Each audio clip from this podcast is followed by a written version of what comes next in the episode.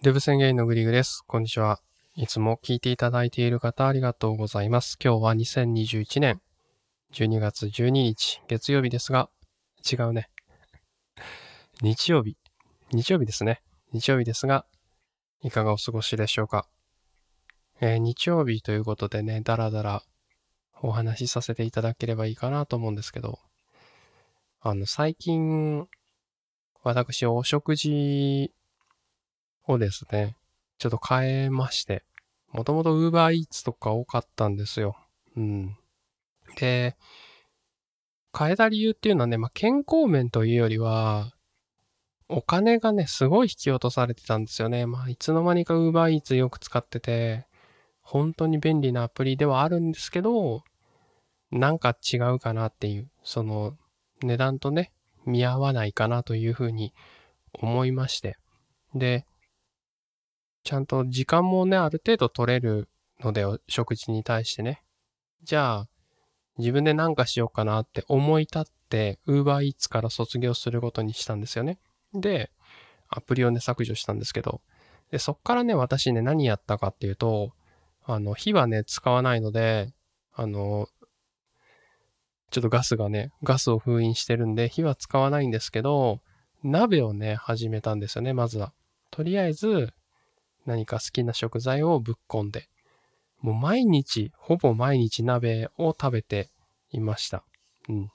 基本的にね、豚肉とか、豚肉、キノコ、もやしみたいな、まあそんなのでやってたんですけど、なんかあんま体にその毎日豚肉っていうのもさ、毎日同じものっていうのも、どう良くないかなと思いましてね。うん。なんか他の調理方法はないかなっていう模索しておりました。ただ、こう、火を使いたくないんですよ。うん。私、あの、だいぶ前なんですけど、ぼや騒ぎを起こしまして、同居人からね、まあ同居人と一緒に住んでるんですけど、あの、私が火を使うことは NG となってしまったので、私も確かにそれは本当に良くないなと思って、黙々ってなってたんでね、これは本当悪いことしたっていうことで、火を使わないことにしたんですけど、となるとね、結構限られてくるんですけど、結構いいの見つけたんですよね。えっ、ー、とね、シリコンスチーマーってやつです。うん。何かっていうと、まあシリコンの筒みたいなやつです。あの、ちょっとイメージとは違うんですけど、納豆巻きみたいな、納豆あるじゃないですか。麦で入ってる、麦というか藁で入ってるケースの納豆あるじゃないですか。古風な納豆。あれの入れ物みたいな形をしているんですよ。で、素材がシリコンで、要はですね、中にこう、食材を包むことができる、そういうものなんですよ。で、素材がすごい特殊でですね、あの、耐熱性が高くて、電子レンジでも結構強いんですよね。うん、温度に強いということで、で、ある程度の保温性を保ちながら調理ができる。完全密封だと爆発しちゃうんですけど、程よい蓋感ですよね。うん、中の水分がちょっとこ限界になったらちょっと抜けてくんだけど、ある程度の水蒸気ができるみたいな中でね。で、調理ができるってものなんですけど、これをね、買ってみました。うん。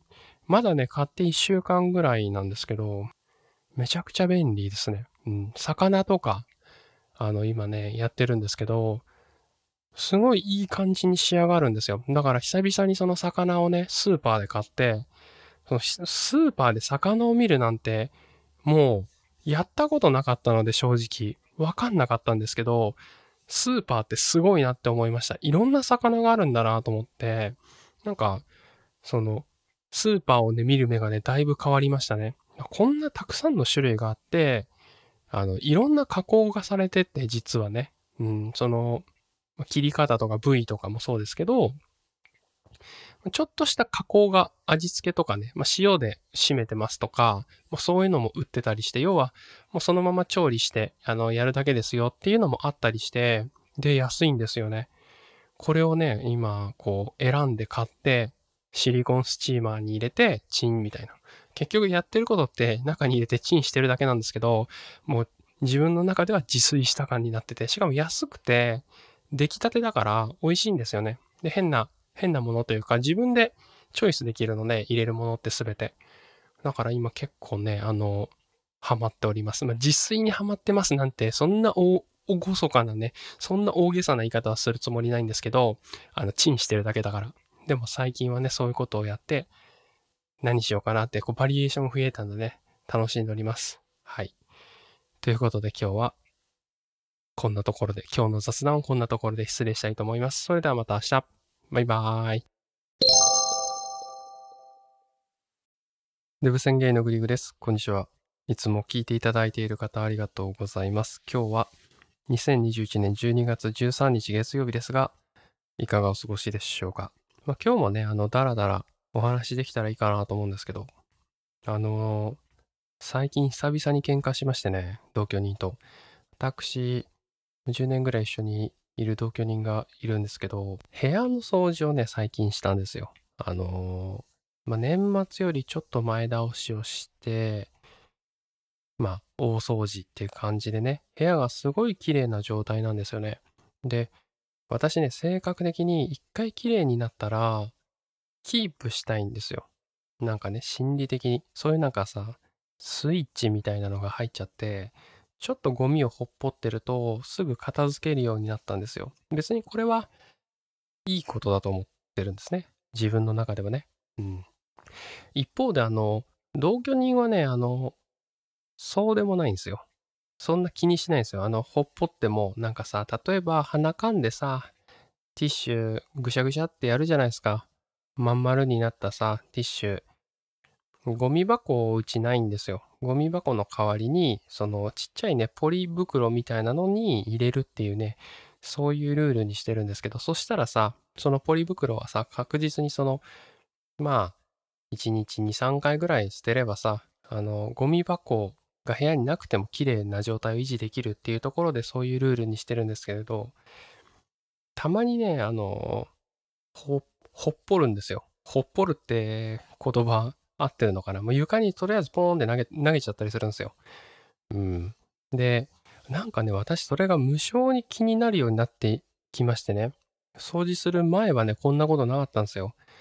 だけど、なんか、こう、床に落ちてたらね、どんどんどんどん、もう落ちた瞬間ぐらいの勢いでね、こう片付けるようになってしまったんですよ。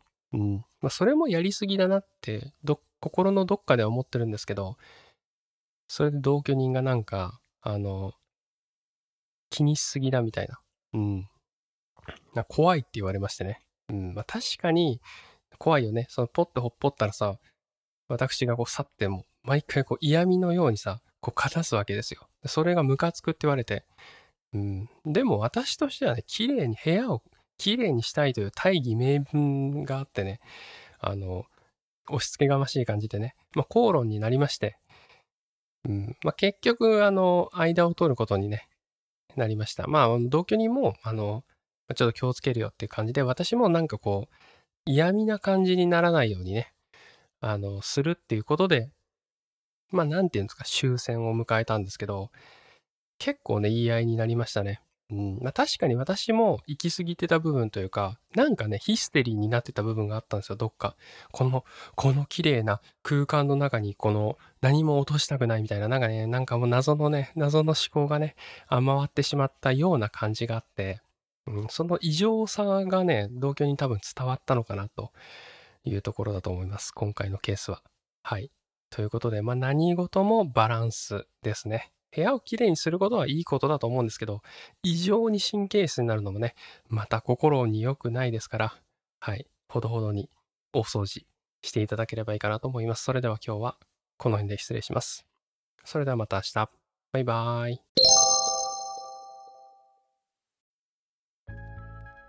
ルブ宣言のグリグです。こんにちは。いつも聞いていただいている方ありがとうございます。今日は2021年12月14日火曜日ですがいかがお過ごしでしょうか？今日はめちゃくちゃ寒くないですか？もう朝さすっごい辛かったっすね。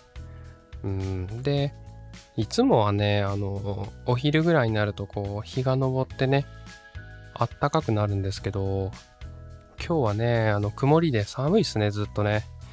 そんな感じでございますが、エアコンがね、つけられないんですよね。こう収録してる時ってね、エアコンつけられないし、まあ、いろんなね、いろんな動くものをね、実際切ってはいるんですね。今日は収録環境について話そうかなと思うんですけど、最近、オーディオインターフェース実は変えたんですよ。うん。結局買っちゃったんですけど、なんか買いましたドドーンみたいなね、本当はそんな感じの収録を撮ろうかなと思ったんですけど、なんか、やめたんですよね。っていうのも、あの、これね、分かってたことなんですけど、環境をね、良くしたところで、音が良くなるとは限らないんですよ。どういうことかっていうとね、環境を変えるというか、その機材を例えばちょっと良くすると、どういうことが起きるかっていうと、性能が良くなるわけですよ。ね、より正確になりますと。オーディオインターフェースね、変えた場合は、より正確にね、あの、入力したものをデジタルに変えてくれるわけですよ。これって全、全般にいいかっていうと、そうでもないわけですよ。要は、雑音とかをね、結構拾いやすくなったりもするパターンもあるわけですよ。うん。だから部屋の環境依存ってことですよね。当然ですけど、めちゃくちゃいい環境、防音室とかね、そういうところだったら、それがそのまま取れるわけですよ。よりそのままになるわけなんで、より部屋の環境に依存しやすくなるんですよね。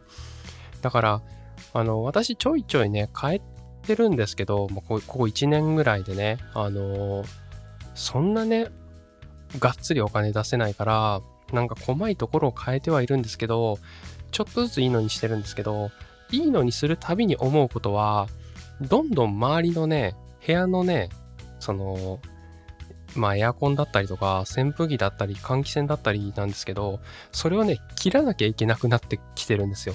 うん、今まで聞こえなかった音が聞こえるようになってしまったんですよ。そしてそれは雑音なんですよね。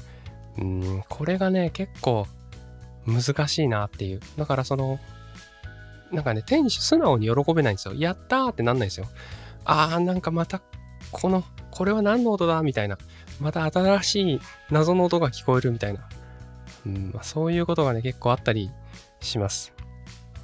だから最初にやってた時、それこそスマホでやってた時なんかは、もう全然鳴りっぱなしですよ。エアコンもつけっぱなしだし、扇風機も回してたりとかも、なんかね、あの、周辺の音とかはね、あの、出しまくりだったんですけど、それはね、うまいことなってるわけですよね。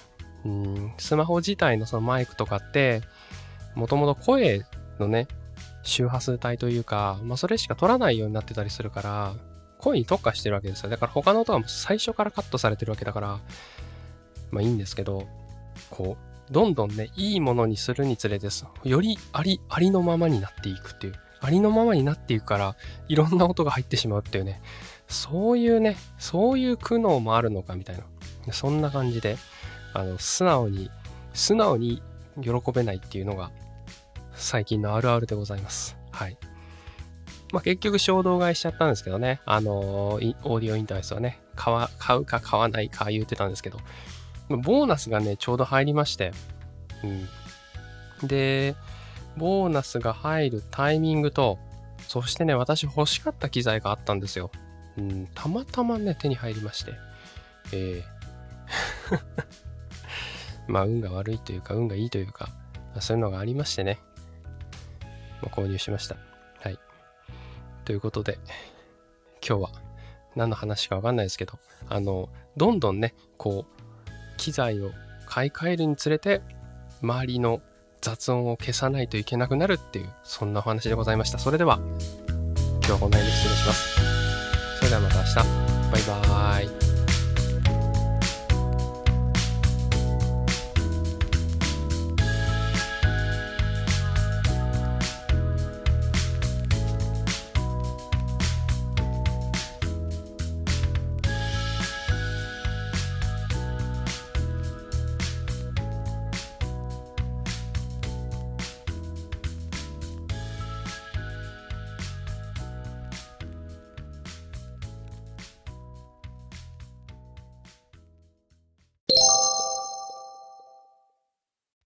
デブ宣言のグリーグです。こんにちは。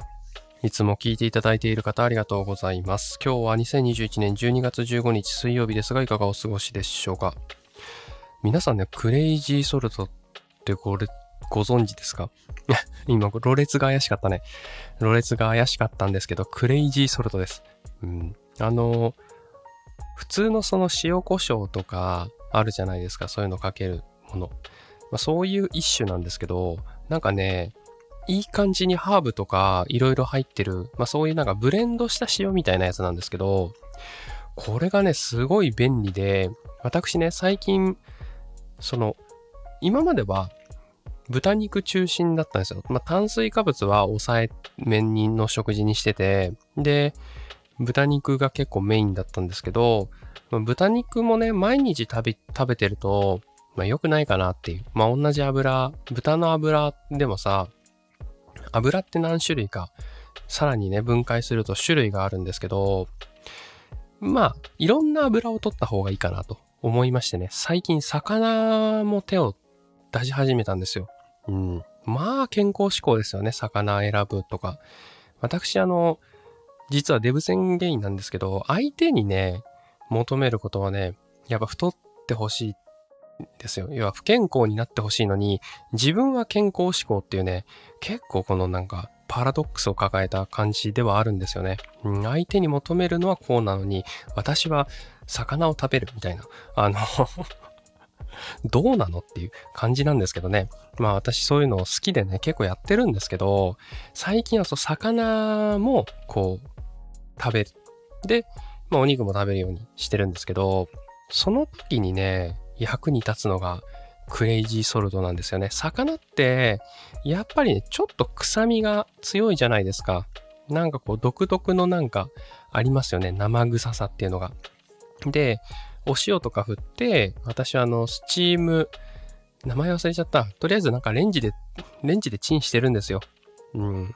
あのそういうなんかレンジでチンする箱みたいな包むね、なんか物質に入れてシリコンパックみたいなのに入れてチンしてるだけなんですけど、その時の下味でね、あの、今までは塩を振ってたんですけど、やっぱりなんか、まあ、ちょっとした癖みたいな、まあ、あるじゃないですか。魚特有のね。まあ、これはしょうがないかなって思ってたんですけど、あの、クレイジーソルトっていうのがね、まあいいらしいと。まあ何にでも食材にも合うし、なんかね、いい、いい感じのそのハーブとかが入っていて、臭みを消す成分が入ってるよ、みたいな。うん。お肉でも魚でもね、何でもござれみたいな。まあそういう万能調味料ですよね。うん。まあこれをね、あの、見かけましてね、使ってみたんですよ。そしたらね、すごい良かったっすね。もうとにかくあの、臭みがね、少なくなりましたね。うん。まあ体感なんで個人差あるかもしれませんけど、あの、なんか、やっぱ食べやすくなったんですよ。ほんとそれ振って、あの蒸しただけなんですけど、チーンってやっただけなんですけど、全然ね、あの、満足度がね、違いましたね。あとなんか味もいい感じになんか、多分美味しい何かが入ってるんでしょうね。うん、体に悪い成分が入ってるかもしれないですけど、旨味成分というかね、味の素的なやつですよ。ああいうのも入ってると思われる感じで、なんか味がこう一層引き立つというか、そういう感じになりまして、結構ね、私も何でもかけるようになっちゃいました。その魚だけじゃなくて、もう鶏も食べるんですけど、鶏肉食べる時も、とりあえずかけて、もう何でもとりあえずかければなんかいいみたいな、あの、そんな感じになるぐらい、めちゃくちゃ使ってるものでございます。はい。ということで、これ多分どこにでも売っってますよね。うん。全国区で売ってると思いますので、もしかしたら普通のスーパーにも売ってるかもしれませんけど、はい。クレイジーソルトおすすめですのでよかったら使ってみてください。それではまた明日。バイバーイ。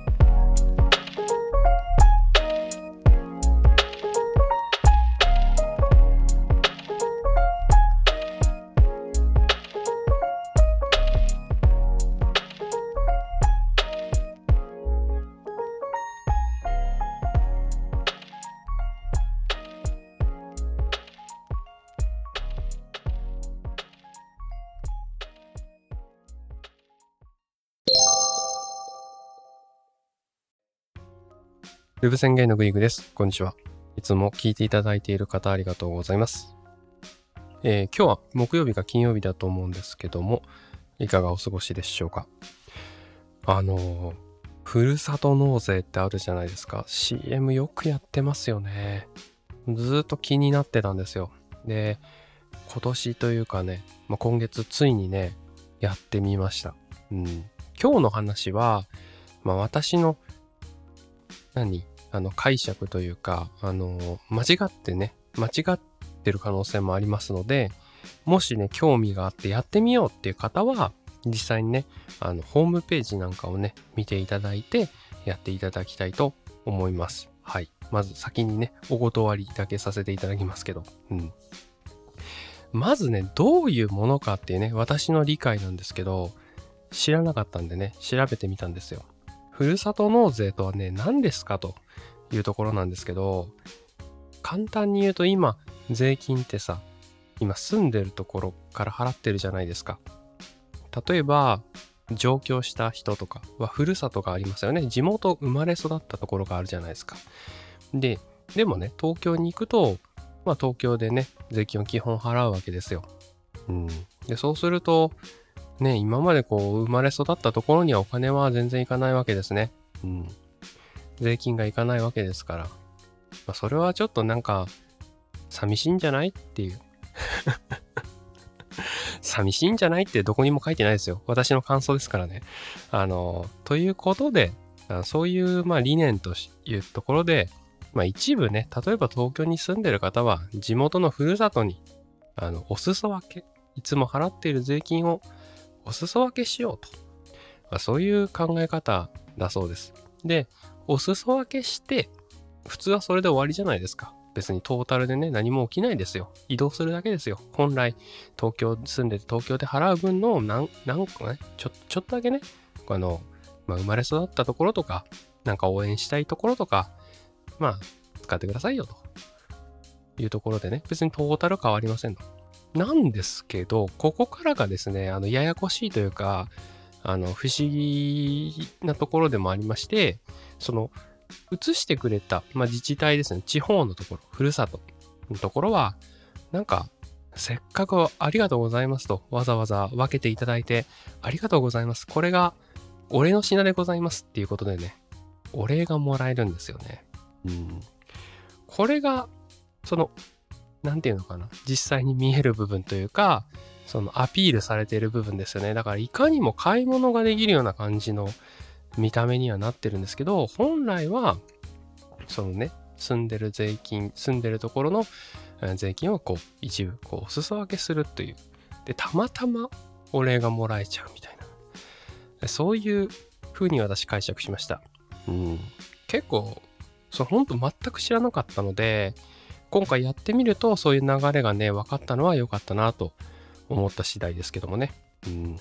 今日は手順なんかはね、私が説明するよりもね、サイトがとてもわかりやすいです。もうすべて、どのサイトを見てもね、あの、いろんなね、サイトがありますけど、うん、あの、丁寧に書かれてます。やっぱり手順はね、若干、うんって最初ね、うんってなります。やることは実際そんなないんだけど、でもやっぱり手順はあるので、ホームページを見ていただくことをお勧めしますので、今日はですね、まあ、メリットなんかをね、お話しできればいいかなと思います。もうメリットほぼ喋った感はありますけどね。うん。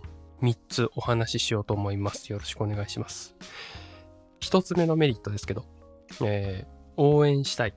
地方自治体に、えー、お金をね、納税ができるということです。はい。もうお話しした通りですね。なんか生まれ育った故郷とか、そういった応援したい都市とか、まあ、そういったとこに納税をするということができる。だからそれでなんかね、歩、公共事業に使ってくださいよって話ですよね。うん。それができます。これが1個目のメリット。そして2つ目ですね。もうこれも話したんですけど、なんかおまけがもらえちゃうってやつですね。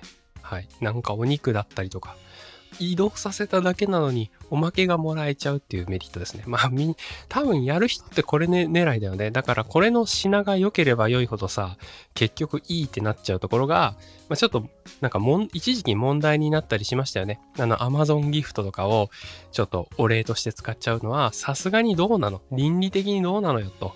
それなんかちょっと違うんじゃないの？っていう話になったりして、まあいろいろね、その品物に関しては指摘があったりしましたけど、まあ、あの手この手でね、ちょっとこれどうなのっていうものも結構あったりはします。なんで、まあ、その、なんていうのかな、消費者、消費者じゃないんですよね、これね。消費者目線とかユーザー側からすると、やっぱりそのお礼で見ちゃうというかね、どの、どのお礼にしようかなみたいな。本来はその順番が逆で、あの、その地方にこう応援したいってところでおまけでもらうっていうのが多分コンセプトなので、本当は違うんだけど逆転しちゃっているっていう、えー、そんな感じでございます。まあでもまあ、なまあ、と何はともあれおまけがもらえるということでございますね。はい。これが2つ目のメリット。で、これね、3つ目もややこしいんですけど、あの、クレジットカードをね、鍛えることができます。うん。これ何言ってんのって話じゃないですか。クレジットカードを鍛えるっていうのはどういうことかっていうと、どういうことかっていうとですね、クレジットカードはですね、まあ、人によるんですけど、これも。あの、使いたいですよ、基本的に。その、うーん、なんていうのかな。大きな買い物をするときとか、必ずクレジットカードを使いたいっていう方はいるんですよ。なんでかっていうと、例えば1年でこれ以上、これぐらい使うとグレードが上がったりするとか、そういうカードって結構あるんですよ。うん。年会費を払っていて、還元率が何パーセントっていうことだと、年に何万円以上使わないと、まあ、年会費を持ってこれないとか、まあ、そういうことがね、あったりするんですよ。クレジットカードのポイント大好きグループみたいな、そういう人たちはですね、そういうのを計算するわけですね。まあ、マイルとかもそうですね。マイルとかも、こう、いっぱいマイルを貯めようと思ったら、その専用のクレジットカードを使うっていうのが、まあ必要なんですけど。で、そうするとですね、このお金をただ地方自治体というか、その指定した自分の住んでるところから移動させるんですけど、これね、まあ、まあ、ややこしいんですけど、ざっくり言うと前払いなんですよね。先に、えっとね、ステップ1としては、最初に地方自治体にお金を渡すんですよ。まずとりあえず渡すんですね。で、地元のところから、あの、来年税金で引かれる分が控除される。要はその先にね、地元にあなたは払ったから、あじゃあうちではその、その分だけ差し引いておきますねっていうことになるんですよ。これが移動の仕組みなんですよ。最初自腹なんですよ。自分で先に前、前借りの逆、前払いをしているわけですね。うん、で、この前払いでクレジットカードが使えるんですよ。これはね、どういうことかっていうと、えっと、すごい語弊がある言い方をするんですけど、お金を使わずにクレジットだけ消費させることができるんですよ。で、これはメリットに思う人は一定数いるはずなんです。クレジットとりあえずね、履歴を使いたいって人はね、あの、いるんですよ。あの、使わない人は何、何のメリットがあるのって思うじゃないですか。これね、メリットある人いるんですよ。あ、それだったら使いたいっす、みたいな。うん、お金払って後で帰ってくるんだけど、お金がクレジット切れるんだったら切りたいっていう人はね、いるんですよね、これが。はい、そういう人におすすめでございます。はい。ということで、なんかお金の話でぐちゃぐちゃっとなっちゃいましたけど、今日はこんな感じで失礼します。えー、まあ、くれぐれもね、あの、ご自分で調べていただいて挑戦してみてください。それではまた明日。バイバーイ。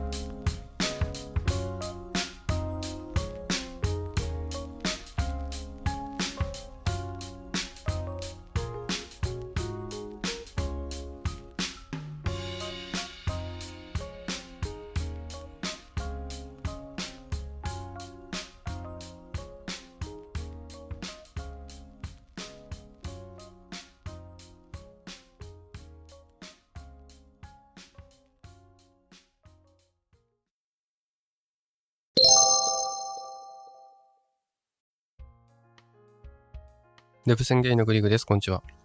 いつも聞いていただいている方ありがとうございます。今日は2021年12月18日土曜日ですが、いかがお過ごしでしょうか？1週間ね、お疲れ様でした。土曜日ということでメモ書きを読まさせていただきたいと思います。スタイフアップで置物となっているもの、カトラ。この3つでお話ししようと思います。よろしくお願いします。まずね、スタイフアップでなんですけど、私の知る限り、アップデートはないですね。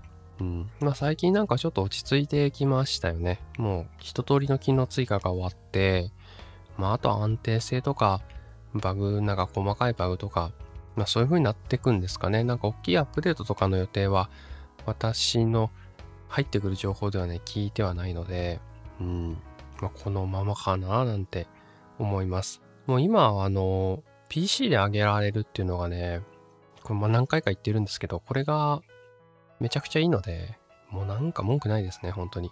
ま、PC でもうちょっと修正とかね、今ってね、PC 版だとね、上げるだけなんですよ。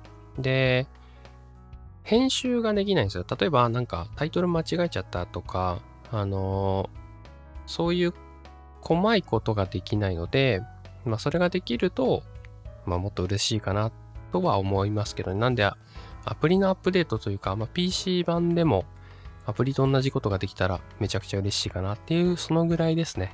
はい。スタイフアップでのお話でした。えー、続きまして、置物となっているもの。これどういう話かっていうとですね、私のうち、まあ、掃除を最近したんですけど、それでも全然使ってなくて、置物とし置物化してしまったのがね、何個かあるのでご紹介したいと思います。まず一つ目が、任天堂スイッチですね。これ同居人からもらったんですけど、もらって何にもやってないです。あの、もともとね、モンハンライズっていうのがね、今年3月に出たんですよ。うん。まあ、モンハンの新作ですね。モンスターハンター。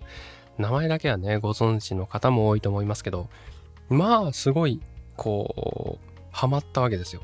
めちゃくちゃ面白い。うわ、もうなんかめっちゃずっとできるわ、なんて思ってたんですけど、飽きるね。ゲームって飽きるんだね。もうなんももう本当にもう、もうやる気が全然起きない。うん。もう飽きてしまって。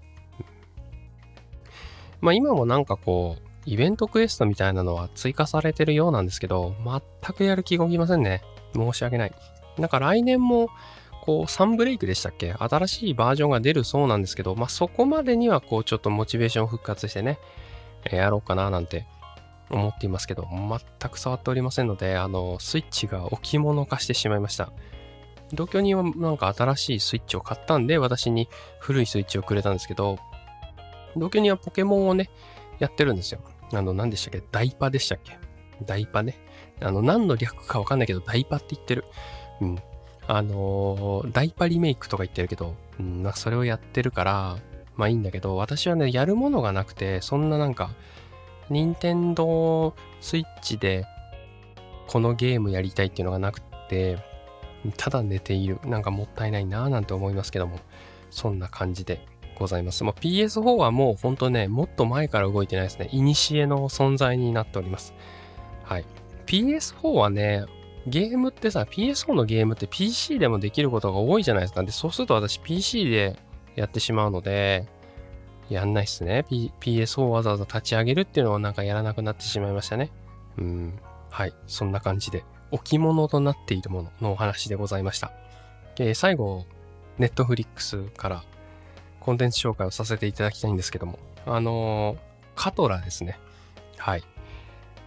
これはですね、アイスランドのドラマになるんですけど、最近私ヨーロッパ系見まくってるんですけど、やっぱりね、またヨーロッパらしいというか、あの、ちょっと変わったドラマになっていて、まあ、どういう話かって言いますと、あるね、島がね、火山噴火によって住めなくなってしまうんですよ。その灰、火山の灰がこう、街中にね、降り積もってしまって、まあ、ほぼなんか人が住めるような感じじゃない世紀末状態になるわけですよ。でもまあ何人かはいたんですね。まあちょちょっとそれぞれね、登場人物、それが、それぞれが登場人物になるんですけど、まあ、ちょっと思いがあって残ってるって感じなんですけど、このね、ドラマのね、一番の見どころというか、いい、いいポイントは、景色ですね。もうすごいいいんですよ。その世紀末の表現っていろいろなんかね、世紀末っていうとさ、北斗の剣みたいな感じの思う人もいますよね。だからマッドマックス的な世紀末ですよね。そういうのもありますけど、このね、カトラで表現されてる世紀末感っていうのはまたちょっと違うんですよね。寒い国での世紀末ってなんかちょっと美しさもね、残ってたりするんですよね。なんかそこの表現が、すごい良かったです。えー、話はですね、結構シリアスというか、あの、万人におすすめできない内容になってますので、まあ、見る方は注意ですね。結構なんかね、えぐる感じになっていて、ポップな感じではないんですよ。ずっとしっとりしていて、うん、見終わった後にね、うん、今日もスッキリみたいな感じにはならないですね。うん、結構こうダークな内容になっていますので、内容自体は、ね、全然複雑じゃないです。結構、結構シンプルなんで、あの、景色よし、内容シンプルで、話は結構重めになっているので、興味がある方、ちょっと変わったやつを見たいな。なんかパリッとしたのばっかり見てて、変わったのを見たい、変わった体験をちょっと楽しみたいというか、まあ、楽しめるかどうかはちょっとわからないんですけども、グッとくるかもしれないですけど、そういう感じのものが、もしね、あの、表、お求めになっていて、時間に余裕があるんであれば、このカトラ、おすすめでございます。まあ、8話ありますので、ドラマなのでね、8話ありますので、それを、え、時間は十分に潰れると思います。はい。ということで今日はこんなところで失礼します。それではまた明日。バイバーイ。